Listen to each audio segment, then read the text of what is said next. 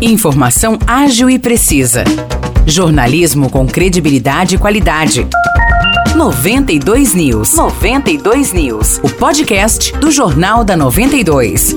Fala pessoal, tá começando mais um episódio do podcast 92 News. Eu sou o Morris Projan, tô aqui ao lado do Nicolas Santos. E aí, Nicolas, tudo tranquilo? Saudações, Morris. Oi, pessoal. Vamos aí para mais um episódio do nosso podcast. É, a gente começa falando que a conduta do vereador Júnior Davan será investigada pela Comissão de Ética e Decoro da Câmara Municipal de São João. A maioria dos vereadores aprovou o encaminhamento de Júnior à comissão após representação feita pelo presidente da casa, Carlos Gomes. E a votação foi apertada sete vereadores foram contra e sete foram a favor, com voto de desempate favorável de Carlos Gomes. Ele argumentou que o Júnior da Van deve ser investigado por conta das interrupções que ele faz constantemente aos outros vereadores, o que caracteriza quebra de decoro. Do outro lado, o Júnior da Van alegou que trabalha de uma forma amigável na Câmara Municipal e entende também que a investigação é um pretexto para abafar as denúncias que ele traz contra a prefeitura constantemente. Agora essa investigação segue sem prazo determinado e após as análises, o Júnior pode ter o mandato cassado. A CDHU tem alertado mutuários sobre mais um golpe na região. Criminosos enviam boletos falsos por e-mail ou por cartas, indicando o pagamento de mensalidades ou a quitação de imóveis. A CDHU informou que é preciso observar bem o conteúdo do boleto enviado e disponibilizou um manual para que os mutuários saibam diferenciar os documentos verdadeiros dos falsos. Pois é, Morrice, uma das características é que os boletos verdadeiros sempre terão como beneficiário o nome da companhia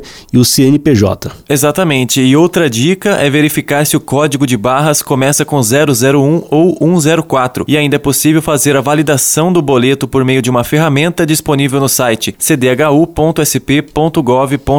E após mais de três meses, Espírito Santo do Pinhal voltou a registrar uma morte por Covid-19. A vítima é um homem de 72 anos com comorbidade. Esse óbito ocorreu no dia 4 de abril, mas foi confirmado pela prefeitura ontem. Agora, Pinhal chega à marca de 137 mortes causadas pela Covid desde o início da pandemia. Policiais do setor de investigações gerais, o SIG de Aguaí, prenderam ontem um jovem de 23 anos suspeito de fazer parte de uma quadrilha que aplicava golpes em idosos em agências bancárias. Esse jovem que foi preso ontem foi encontrado em um condomínio de luxo lá em São Paulo durante a operação Bilhete de Ouro. Ele foi encaminhado para a cadeia aqui de São João da Boa Vista. Agora as investigações continuam para identificar prender os demais suspeitos de integrar a quadrilha de estelionatários. E o Rei o time São João venceu o Brotas ontem pelo placar de 5 a 2 e se classificou para a final da Taça CPTV de futsal. Esse jogo aconteceu em Santa Cruz da Conceição. Os gols da equipe sanjoanense foram marcados por Bieto, Felipe Ronaldinho e Vinicinho três vezes. E para Brotas, Pichan foi às redes duas vezes. A grande final da Taça CPTV de futsal será neste sábado às 2h40 da tarde no ginásio Milton Olaio Filho Filho em São Carlos. O Reio tem a vantagem de jogar pelo empate enfrenta agora o vencedor do duelo entre Tirapina e São Carlos, que acontece hoje à noite. Perfeito, Nicolas. É isso por hoje. Se você ouvinte quiser saber mais detalhes dessas notícias, é só entrar no nosso Facebook. Lá tem o nosso jornal na íntegra. Ou se preferir, acesse 92fm São João.com.br.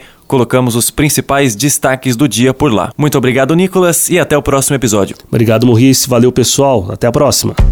Para mais notícias de São João da Boa Vista e região, acesse 92fm São João.com.br ou siga 92fm São João nas redes sociais.